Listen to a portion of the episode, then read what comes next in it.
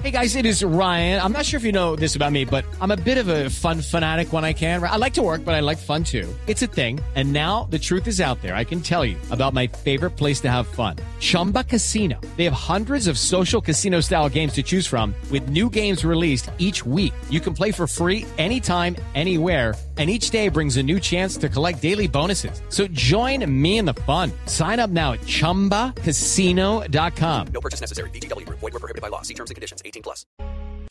Una señal que se enlaza. Regiones conectadas a través de un dial.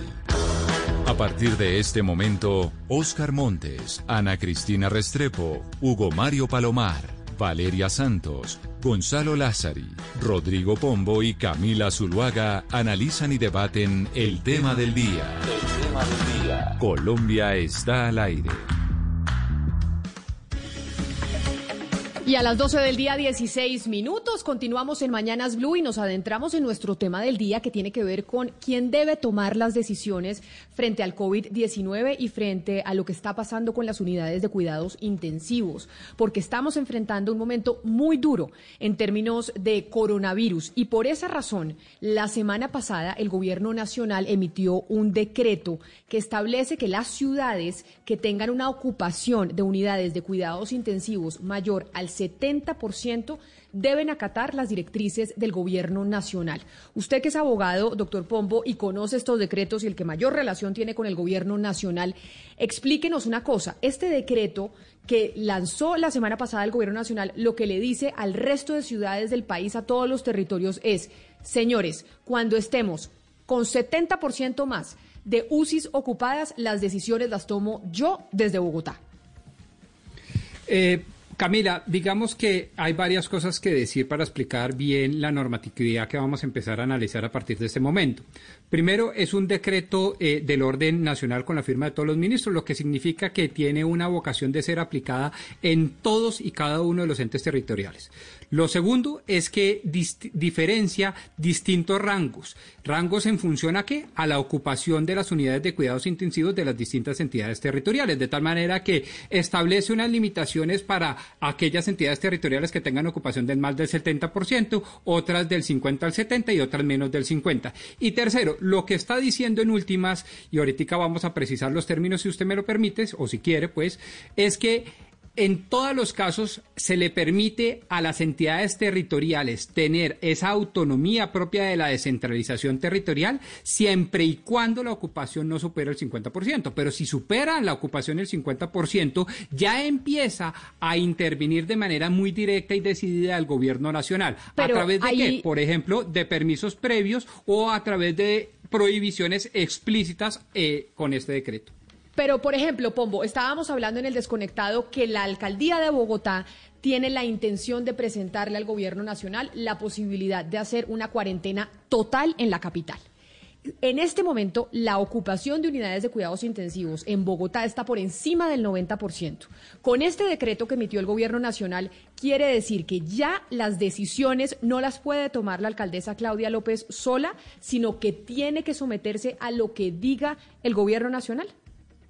Sí, dependiendo obviamente, repito, del nivel de ocupación, porque si la ocupación es del 50 al 70, evidentemente tiene que pedir unos permisos previos que pasan por el Ministerio de Salud y se comunican a través del Ministerio del Interior, etcétera. Si la ocupación es mayor al 70%, pues obviamente no podrá hacer unas cosas y si la ocupación es menor, puede hacer y tomar todas las decisiones que quiera, pero también ajustándose al artículo sexto del decreto. Es decir, para no irme a confundir a nuestros oyentes, lo que hace el decreto de alguna manera es empezar a centralizar de manera técnica las decisiones que tienen que ver con el COVID y por lo tanto las decisiones administrativas prohibitivas que pueden llegar a tomar los distintos alcaldes en las distintas regiones del país.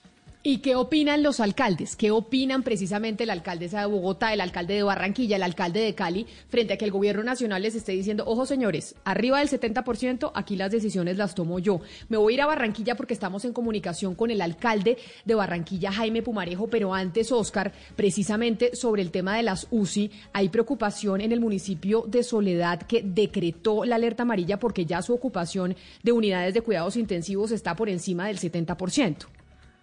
Así es, Camila, y ese anuncio no es menos importante, yo, yo diría que es delicado porque Soledad hace parte del área metropolitana de Barranquilla.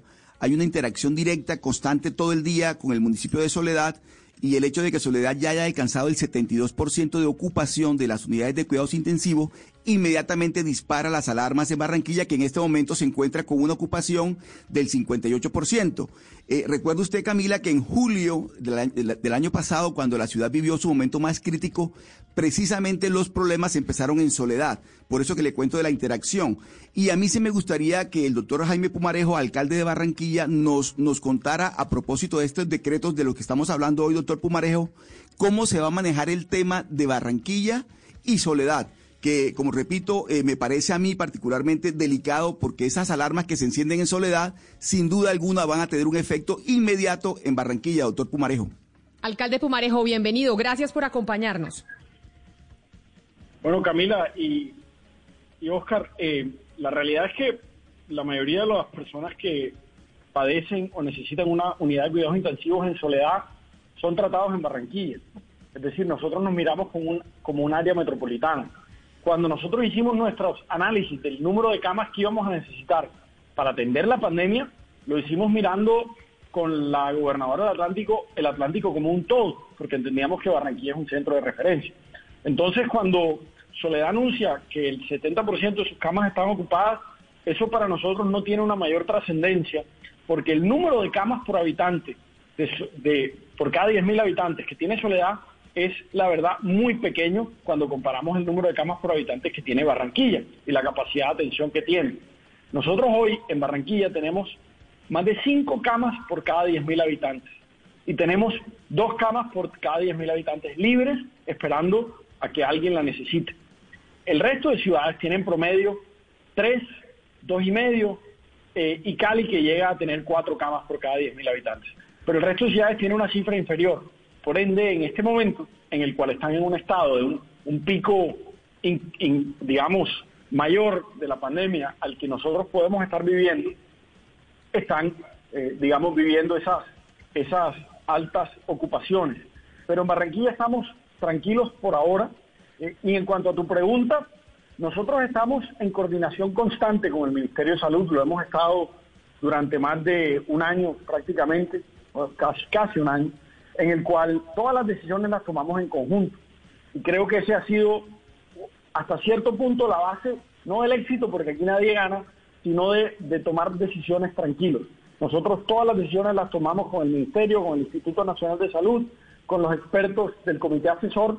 Así que que el gobierno saque unas directrices y, dé unas líneas no nos preocupa, sino que más bien nos, nos, ayuda a, a darle un contexto de lo que piensa el comité asesor que tiene el gobierno en este sentido y sabemos que cuando nos estemos acercando, si nos llegamos a acercar esas cifras, tendremos ahí unos lineamientos para discutir con el gobierno.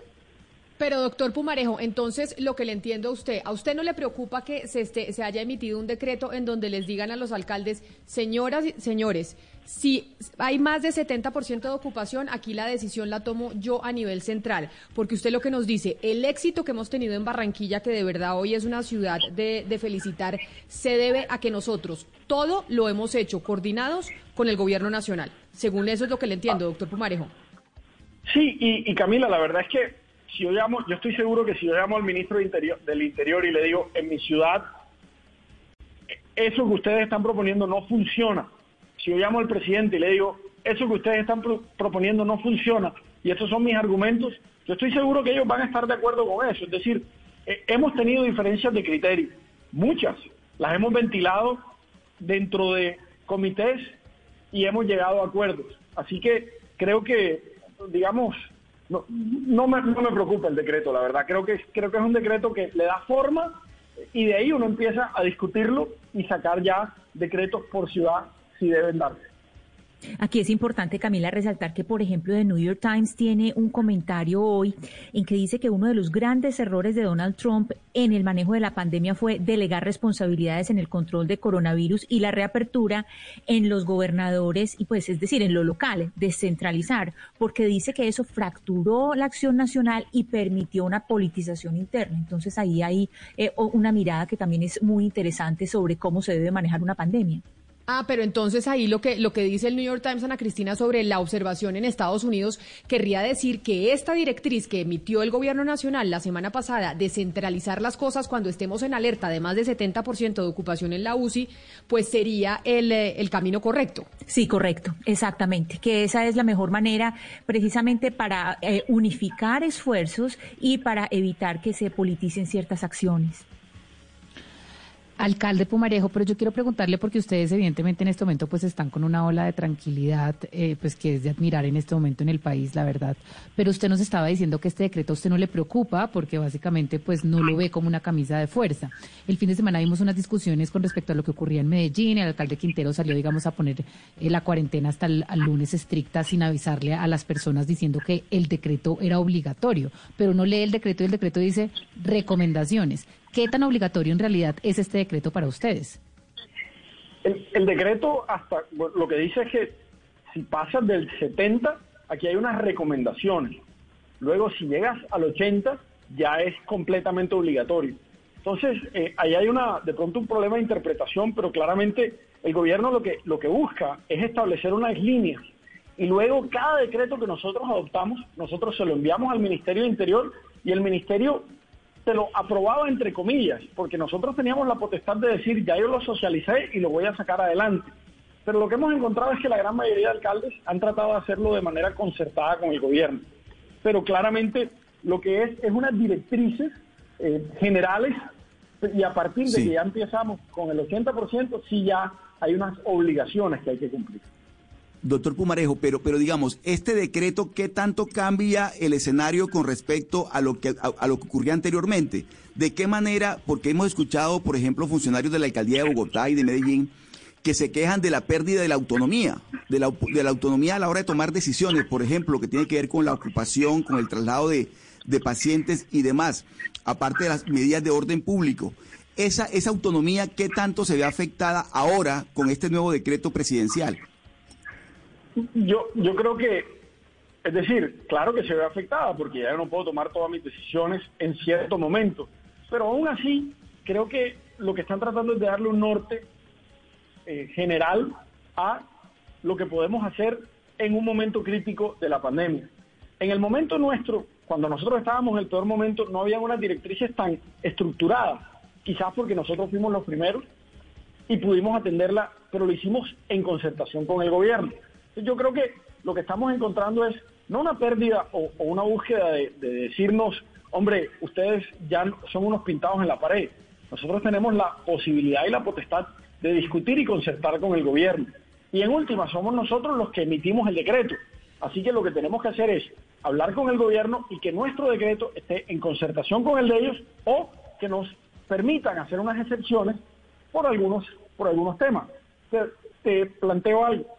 Digamos que Barranquilla mañana supera la barrera del 70% de las UCI, pero el gobierno tiene claro que la cero prevalencia, es decir, el número de contagiados ya de manera natural en Barranquilla es suficientemente amplio para, para saber que no vamos a tener una emergencia de salud pública. También sabe que tenemos un alto número de, de referencias de otras ciudades y que estamos atendiendo la pandemia de otras ciudades y otros municipios. Entonces, si yo le digo, hombre, sí, pasé la barrera del 70%, pero en mi población solo tengo un 20% de ocupación de UCI por COVID y el resto es por otras patologías o de otras regiones. Y ellos me van a decir, Jaime, tranquilo, deja adelante. Que creo que es un tema más de, dialogar y encontrar eh, salidas en común. en ese sentido, señor alcalde, en ese sentido de lo que usted nos está explicando, señor alcalde, cuando, eh, eh, o sea, ¿en qué momento se decide cuando se deja de recibir eh, gente de, otras ciudades. Usted lo podría hacer autónomamente y solamente el nivel de ocupación de UCIs podría determinar ese esa orden de decir no, no podemos recibir más personas o cómo sería ese proceso. Eso lo podríamos hacer cuando ya estamos superando una barrera del 90, 90 y pico por ciento. Nosotros en el peor momento de la ciudad nunca dejamos de recibir pacientes de otros municipios. Lo que hacíamos era tener una coordinación muy importante. Nosotros unificamos los dos CRUES, que son los centros de referencia, tanto del departamento como de la ciudad, los unificamos en uno solo y los complementamos mucho para que nunca tuviéramos que decirle que no a un paciente y empezábamos a buscar las unidades de cuidados intensivos que pudieran satisfacer nuestras necesidades. Eh, nunca tuvimos que decir que, que, íbamos a dejar de atender a alguien para salvarle la vida a otra. Eh, y eso yo creo que funcionó muy bien porque nos articulamos. Y siempre tuvimos un plan B, C, D y E. Es decir, sabíamos que si colapsábamos aquí, íbamos a tener que remitir pacientes a otras ciudades, cómo los íbamos a remitir. Y eso no tuvimos que llegar allá, pero, pero estaban esos planes armados y creo que el gobierno los está contemplando. Alcalde, mucha gente nos está escribiendo desde Barranquilla en este momento que lo está escuchando y nos escribe a nuestra línea de WhatsApp que se la recuerdo a los oyentes por si quieren mandarnos preguntas, el 301-764-4108. Y obviamente mucha gente nos dice, mire, alcalde, estamos recibiendo nosotros en Barranquilla gente de otras ciudades para que lleguen a las unidades de cuidados intensivos. Si seguimos recibiendo gente de otras ciudades, se nos van a aumentar pues eh, el número de contagios y la ocupación de las UCI. Ahí inmediatamente entonces usted por estar recibiendo gente, va a tener que tomar medidas restrictivas de locomoción de los ciudadanos eh, en Barranquilla o no? No, eh, nosotros estamos en coordinación con el gobierno nacional y ellos entienden cuál es la ocupación nuestra por nuestra situación actual y cuál es la situación por, eh, digamos, recibir pacientes. Al mismo tiempo, no se aumenta significativamente la tasa de contagios porque hayamos recibido a alguien que ya está diagnosticado como un paciente positivo para COVID. Y entre otras les recuerdo a la población en general que los médicos y el personal de la salud se ha cuidado mucho más que los demás, porque ellos tienen los protocolos y, la, y el cuidado. Y por eso cuando se hizo el estudio de cero prevalencia en octubre y noviembre, el 55% de los barranquilleros había tenido contacto y contagio con el virus y el 25% del personal de la salud lo había tenido. Es decir, ellos están más expuestos, pero se saben cuidar y no bajan la guardia. Alcalde, permítame porque frente a eso de la locomoción y del comercio, y porque también acá estamos frente a un temor que tiene la gente, dice, oiga, se nos están subiendo los contagios, tenemos las UCI llenas e inmediatamente empiezan pues las restricciones. Pombo, el decreto que emite el gobierno nacional que dice sobre eso, que quién toma la decisión de si se pueden cerrar bares, restaurantes, comercio y demás. Quizás habría que decirlo para hacerle justicia con la literaría del decreto 039 del 14 de enero del pasado, eh, eh, pues del 14 de enero pasado, es que los alcaldes que acusen una ocupación inferior al 50% de sus uses no podrán poner medidas policivas restrictivas distintas a las del artículo sexto de ese decreto. ¿Y qué dice el artículo sexto de ese decreto? Solo tres medidas restrictivas, Camila. La primera, eventos de carácter público o privado que impliquen aglomeraciones. La segunda, discotecas y lugares de baile. Y la tercera, el consumo de bebidas embriagantes en espacios públicos, bla, bla, bla, bla, bla, bla. Es decir, lo que está diciendo el decreto, y que a mi juicio es realmente importante porque puede llegar a ser muy polémico, es que le quita las facultades de cerrar el comercio, industria y demás factores productivos a los alcaldes porque ya él tomó la decisión el pasado 14 de enero, el gobierno nacional por ellos. No sé, no eh, sé si el, claro, no sé si el alcalde Pumarejo, y perdone aquí le meto la cucharada a Valeria, porque yo lo veo muy jugado con el tema de la coordinación, que por demás es un imperativo constitucional. Las autoridades públicas, alcaldes y gobierno nacional tienen que coordinarse y que gracias a eso se debió el éxito de su gestión. Pero ¿qué tendría que decir un alcalde tan importante como el de Barranquilla frente a esto? Es decir, que en lo que tiene que ver con el comercio y la industria, los alcaldes no tienen la última palabra, sino el gobierno nacional. Es que es claro, mira, el miedo y la presión política nos lleva a veces a tomar decisiones que van en contra de la ciencia. Y uno siempre tiende a ser más precavido de lo que debería ser. Y lo que te demuestra el análisis científico. No todos los alcaldes tienen la oportunidad de tener un equipo científico y técnico. Mira, nosotros aquí tenemos matemáticos, estadísticos, infectólogos, epidemiólogos, médicos generales, todos sentados en un cuarto revisando datos. Y al mismo tiempo vamos y a economistas. Al mismo tiempo luego vamos y lo coordinamos y concertamos con el INS. Hay alcaldes que no tienen ese lujo porque tienen unas nóminas y unas posibilidades mucho más estrechas. Entonces toman decisiones más en base a una corazonada o a la presión política que, que con base en los datos. Entonces el gobierno lo que está dando es un lineamiento. Pero como te respondo, yo he tenido momentos en que estoy en desacuerdo con un decreto, en que lo he sustentado y o, me han dado la excepción o han reversado el decreto. Lo vimos la semana pasada cuando todo a sus capitales le dijo al gobierno, señores, llevamos meses con una estrategia de vacunación. Ustedes compran la vacuna, nosotros ponemos la vacuna. Es el momento en el cual, por la petición de algunos, se iba a abrir esa posibilidad de que nosotros fuéramos a negociar la vacuna en este momento o a estas alturas del partido. Le dijimos al gobierno, no queremos crear confusión y por eso el gobierno nos escuchó. Así que yo creo que cuando hay, cuando hay datos, eh, las decisiones se toman y las podemos tomar nosotros. Y por eso no me preocupa lo que dice este decreto. Lo que me preocupa es que hay una capacidad de interlocución válida y que hasta ahora ha funcionado. Usted ha sido muy crítico de otros alcaldes de pronto en el momento de generar la incertidumbre por no estar, digamos, trabajando de la mano con el gobierno nacional. Y usted mencionaba justamente el tema de las vacunas. ¿Usted estaría de acuerdo o no con que usted como alcalde pueda negociar directamente las vacunas y tenga esta autonomía? ¿O usted es de los que más prefiere, digamos, que el gobierno nacional centralice toda la compra de las vacunas y usted simplemente se dedique a tener la capacidad instalada para poderlas aplicar? Estados Unidos compró millones de vacunas y no las sabe y no las ha podido aplicar de manera correcta. Francia también, países en Latinoamérica. Es decir, a nosotros nos dejaron la tarea más difícil, que es encontrar y aplicar la vacuna. Entonces nosotros tenemos que hacer eso muy bien. El gobierno tiene capacidad de compra, tiene capacidad de pago.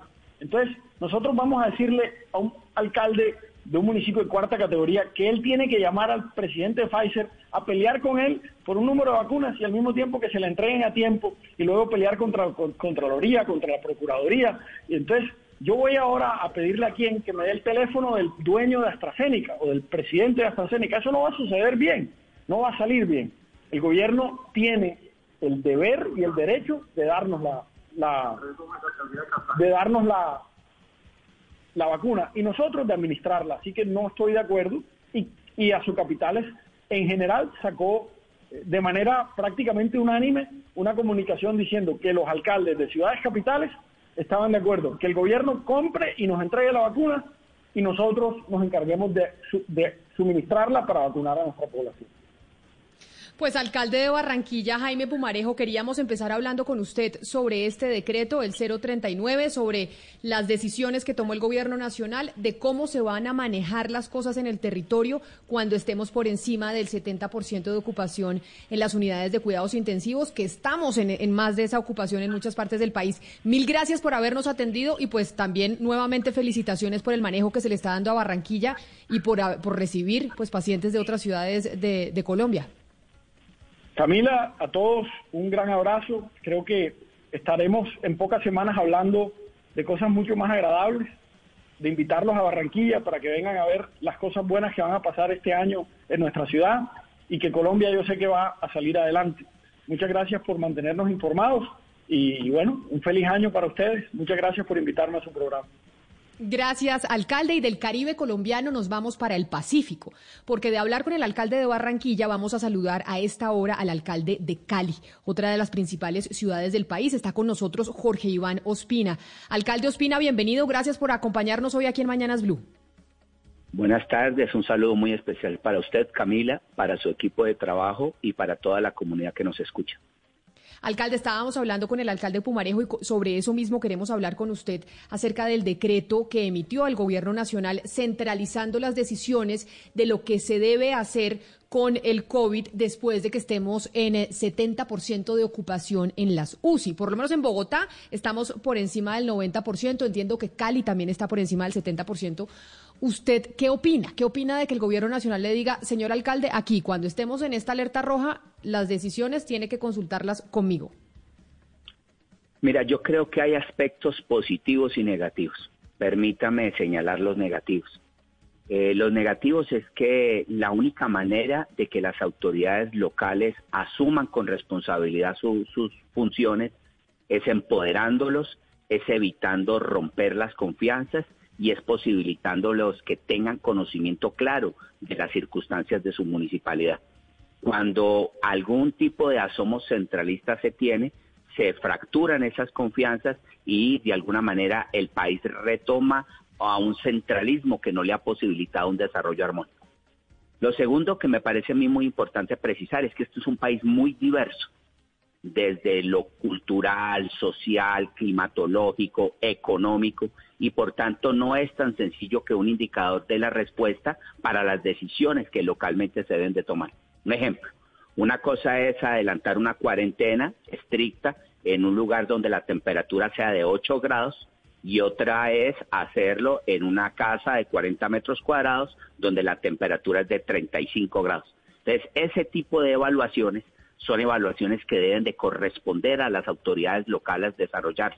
Y en ese sentido, el centralismo no solamente rompe la confianza que la ciudadanía debe tener en esa autoridad local, sino que no lea a complejidad y a profundidad lo que un país diverso como el nuestro tiene. ¿Qué tiene positivo el centralismo? Que en tiempos de crisis y en tiempos de tal dificultad, es muy importante tener una operación monolítica de los actores en el sector de la salud. Y en este caso, más que con los alcaldes, se trata de tomar control en relación a las funciones y actividades que pueden desarrollar empresas promotoras de salud. Porque si cada uno tira para su propio lado, no rompen los protocolos y procedimientos, es muy difícil intervenir integralmente un dramatismo como el que hoy vivimos. Alcalde, alcalde, eh, si bien, si bien usted está hablando de las bondades del centralismo y la centralización en estas medidas, cuando por ejemplo estamos hablando de que hay unas ocupaciones por arriba del 70, 80, 90% y ahí ya entra el gobierno nacional a interponer directrices, hubo muchas críticas después de este decreto, que salió este decreto este fin de semana, porque salió el decreto y los alcaldes de muchas ciudades pues tuvieron que empezar a poner, digamos, las restricciones de todo el fin de semana, cuarentenas eh, pues extensas sin poderle avisar, digamos, al comercio, a los comerciantes, muchos, muchos restaurantes perdieron todo lo que iban a vender, muchas personas digamos, no pudieron planificar con anterioridad eh, y, anticiparse estas medidas. ¿Usted cree que también faltó un poco de, anticipación por parte del Gobierno Nacional al poderle avisar a ustedes lo que estaba dentro de este decreto, eh, digamos, con más tiempo de anticipación? Ese es uno de los errores del centralismo. Y como fractura las confianzas del público, pensarán que autoridades locales con mucha responsabilidad no están haciendo adecuadamente la tarea quienes perfectamente pueden haber tenido comités de crisis instalados desde hace mucho tiempo y anticipar ciertas decisiones que pueden ser más o menos radicales que las del gobierno central. Por eso aquí más que orientar las decisiones nacionales, hay que orientar los procedimientos que cada región debe tener muy claro. Un decreto que defina que cada uno debe tener instalado su comité de crisis, que debe estar establecido con determinados talentos humanos que posibilite visibilizar mejor la complejidad del fenómeno, que posibilite adicionalmente eh, el sistema de alertas tempranas para poderlo orientar. Pero tomar decisiones a la carrera pensando que nuestro país es uniforme, que pensamos y tenemos lo mismo, rompiendo las confianzas de la ciudadanía en los actores locales, es algo inapropiado, aunque en determinados aspectos y frente a la complejidad del fenómeno hay que asumir funciones monolíticas. Alcalde, a ustedes el gobierno nacional les había comunicado, a ustedes los gobernadores locales, que iba a emitir este decreto en donde iba a decir, señoras y señores, cuando estemos en semáforo rojo en términos de ocupación de unidades de cuidados intensivos, acá yo voy a centralizar la operación para poder dar mejor respuesta. ¿O, a o este decreto ustedes los cogió por sorpresa? Bueno, a mí me, llegó ya habiendo nosotros tomado decisiones. Pero en general yo debo señalar que con el Ministerio de Interior y con el Ministerio de Salud hay una conversación muy fluida. Uno podría decir que no más allá de dos horas los ministros se conectan ante el llamado que uno adelanta e intercambiamos experiencias frente a la situación tan complicada. También debo decir que eh, yo creo que Colombia tiene un aparato tecnológico y un talento humano con muchas capacidades para efectivamente intervenir la problemática. Y el intercambio de experiencias es necesario. Solamente señalar a quienes tienen hálito centralista, recuerden, recuerden que el país es muy diverso. No es para nada igual Buenaventura que Riohacha. Riohacha con Villavicencio, Villavicencio con Popayán, Popayán con Pereira. Recuerden que somos un país de regiones con procesos culturales, idiosincráticos, tecnológicos muy distintos. Y recuerden que las autoridades locales, por presunción claramente son gente comprometidas con la vida y a nadie quiere que el incendio le enferme o le mate a las personas que habitan en su espacio. Alcalde Espina, entendiendo sus críticas y además que pues que ha explicado muy muy bien su punto de vista, ¿cómo sería para usted la forma más equitativa, sobre todo pensando en el concepto de equidad de poder distribuir la vacuna en las regiones?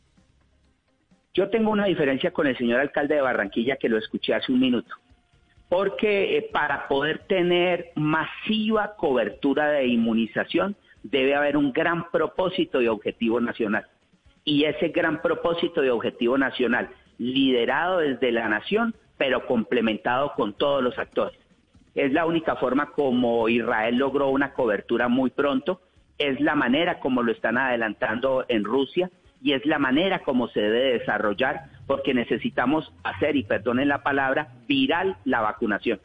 Por eso yo considero que debe haber complementariedad.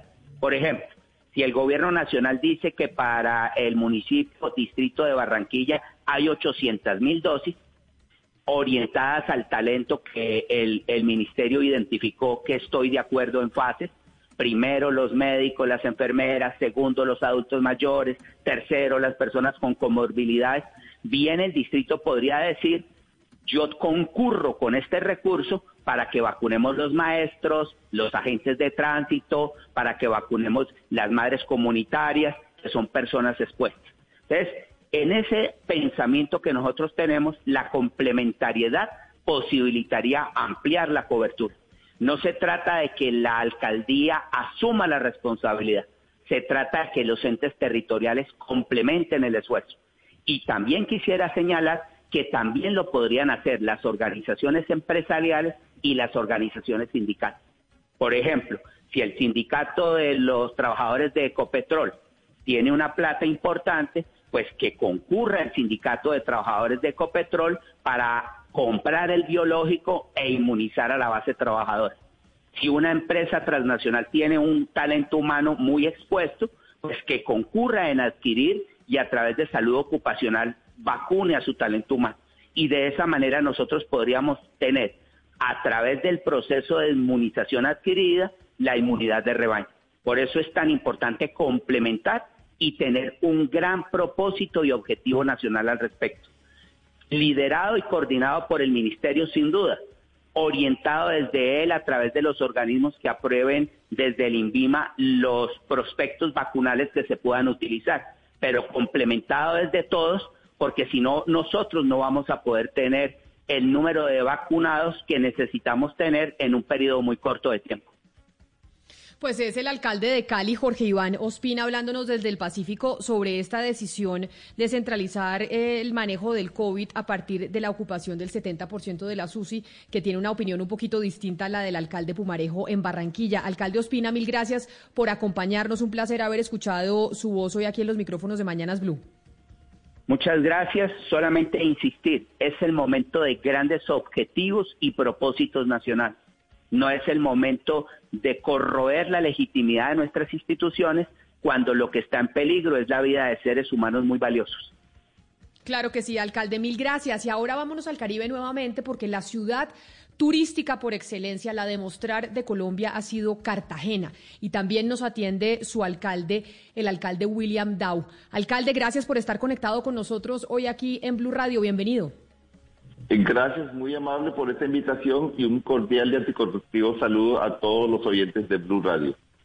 Alcalde Dao, ustedes en Cartagena y usted particularmente, que tiene una ciudad importantísima que recibió muchos turistas ahorita en la época de diciembre, ¿Cómo recibieron el, decreto que emitió el Gobierno Nacional en donde les dice, señores alcaldes, yo tomo las decisiones cuando estemos en ocupación de una UCI de más del 70%? ¿A usted le parece es una intromisión en la autonomía del, del Gobierno local o le parece que es la manera en que se debe manejar la pandemia?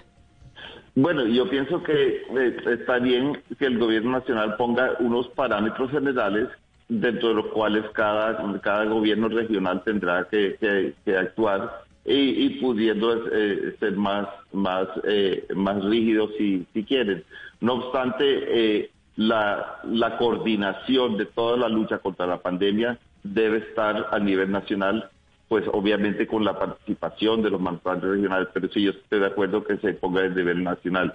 Eh, no obstante, ese decreto a nosotros no nos aplicó porque nosotros estábamos bastante por debajo del 70%, razón por la cual en Cartagena pudimos tener una temporada de fin de año bastante buena. Eh, muchos, muchas eh, personas del sector turístico eh, pudieron, pudieron compensar en, en, en, parte las, las pérdidas que sufrieron durante el año. y esto se debió al hecho que la, la, ciudad de Cartagena tenía controlado el nivel de porcentaje de, de, de Pero, pero alcalde, mire, en, en, el momento más crítico que vivió Cartagena de por cuenta del coronavirus, el gobierno nacional llegó a nombrar inclusive un delegado de la presidencia de la República en Cartagena para que estuviera pendiente monitoreando constantemente la situación. Eso se consideró en su momento como una decisión de alguna manera arbitraria por parte del gobierno metiéndose en Cartagena tomando decisiones. ¿A usted no le parece que este decreto que se tomó el 039 por parte del gobierno es otra manera de, de, entrometerse en los asuntos de la ciudad? Eh, es que las cosas no pueden ser blanco y negro. Hay, matices en, todas partes. Sí, el gobierno es posible que, de pronto se, se les vaya la mano por un lado, pero comprendo la necesidad de, tener algo de restricciones, porque si no por restricciones, entonces después esto queda al garete y, y, no hay uniformidad de, criterios en el manejo a nivel nacional. Tiene que haber campo de maniobrabilidad, eso sí, entre los mandatarios regionales pero que no sea maniobrar, sí, pero para que no sea carniza de puesto. Fíjate, el hecho es que durante la temporada de fin de año, de diciembre, enero, la mayoría de ciudades capitales del país impusieron unas medidas mucho más restrictivas. Como nosotros estábamos dentro de los parámetros generales que fija el gobierno, estábamos por debajo del 70%, nos dio en Cartagena el, el movimiento ese de maniobrar para poder eh, eh, eh, no cerrar la ciudad y poder traer los turistas. Y ahorita cuando ya está pasando la temporada de turismo es que estamos nuevamente poniendo unas medidas de, mayor control, sobre todo ahora porque precisamente debido al buen manejo de la cama, de la ocupación UCI en Cartagena, estamos ahorita a, a, punto de comenzar a recibir pacientes con COVID desde Bogotá. Pero justamente sobre eso le quería preguntar, alcalde, porque ustedes ya están listos y dispuestos a recibir pacientes de Bogotá, tienen una ocupación de UCI del 60%, pero el Puente de Reyes fue hace una semana. Y en el Puente de Reyes, pues Cartagena estaba lleno de personas, lleno de turistas. Las personas se veían por todas las calles, en los establecimientos de comercio, etcétera. ¿Ustedes no tienen miedo que las consecuencias de ese Puente de Reyes se vayan a empezar a ver esta semana o la próxima y ustedes además estén recibiendo pacientes de Bogotá y vayan a tener un colapso de las UCIs? Eh bueno, obviamente no queremos eh, que se colapse el nivel de la justicia para, para los, los pacientes cartageneros, pero también recordemos que todos somos Colombia y todos tenemos que colaborar. No es que todas las camas disponibles que tenemos en este momento se van a ir dando a pacientes procedentes de Bogotá o de otras ciudades. Estamos hablando de una cifra taxativa, 10 pacientes que ya han sido asignados, repartidos entre las diferentes eh, eh, clínicas de, Cartagena. Entonces, pues sí, queremos colaborar sin que se nos vaya las manos, pero pensamos que con 10 pacientes eh, todavía nos queda suficiente, suficiente capacidad para atender a, los casos de Cartagena. Y sí tienes toda la razón lo del, lo del Puente de Reyes que acaba de pasar, y por eso a partir de hoy estamos tenemos medidas de, de pico y cédula, eh, tenemos toque de queda a partir de las 11 de la noche entre semana y 12 eh, los viernes y sábados para tomar unas medidas. En caso que se llegue a disparar, pues ya estamos tomando las medidas eh, del caso. Alcalde, ¿y estas medidas que ustedes están tomando restrictivas a la movilidad son discutidas con el gobierno nacional y con los expertos del gobierno central o eso sí ya es una decisión autónoma del gobierno de Cartagena?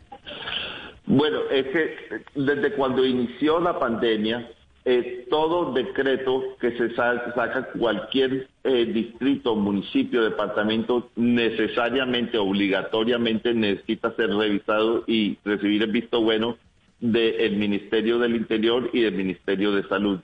En este caso, si nosotros lo mandamos, ellos hicieron dos pequeños ajusticos y donde por ejemplo nosotros habíamos dicho que está prohibido terminantemente la venta de licores después de las 10 de la noche. Entonces ellos me hicieron un ajuste diciendo que se podía hacer por vía por vía virtual. Entonces, pero son dos, dos tonterías, pero sí tenemos que, que socializar todo, todos los decretos con interior y con salud. Pues alcalde de Cartagena, William Dow, muchas gracias también a usted por atendernos estos minutos aquí en Mañanas Blue, hablando de este decreto que se conoció la semana pasada y cómo están las directrices ahora que estamos enfrentando como un nuevo pico de la pandemia en el país desde el, desde el gobierno nacional, cómo se van a manejar las cosas. Mil gracias por habernos atendido. Muchísimas gracias a ustedes, gracias por la invitación, saludo a todos sus oyentes.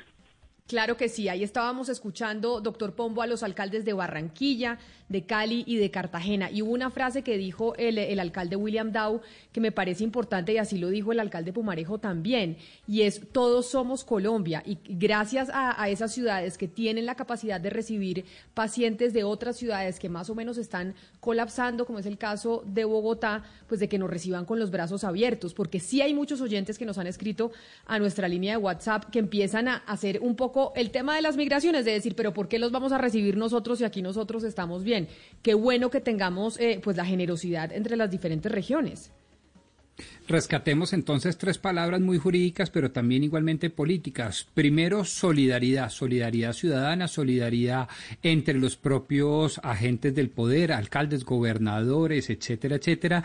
Y también rescatemos pues el tema de la eh, cooperación la cooperación da resultados y da resultados allí cuando el sector descentralizado se alinea con el sector central y viceversa, porque hay muchas cosas en donde la batuta, como lo decía el alcalde Ospina de Cali, la debe llevar ciertamente el sector descentralizado, los entes territoriales.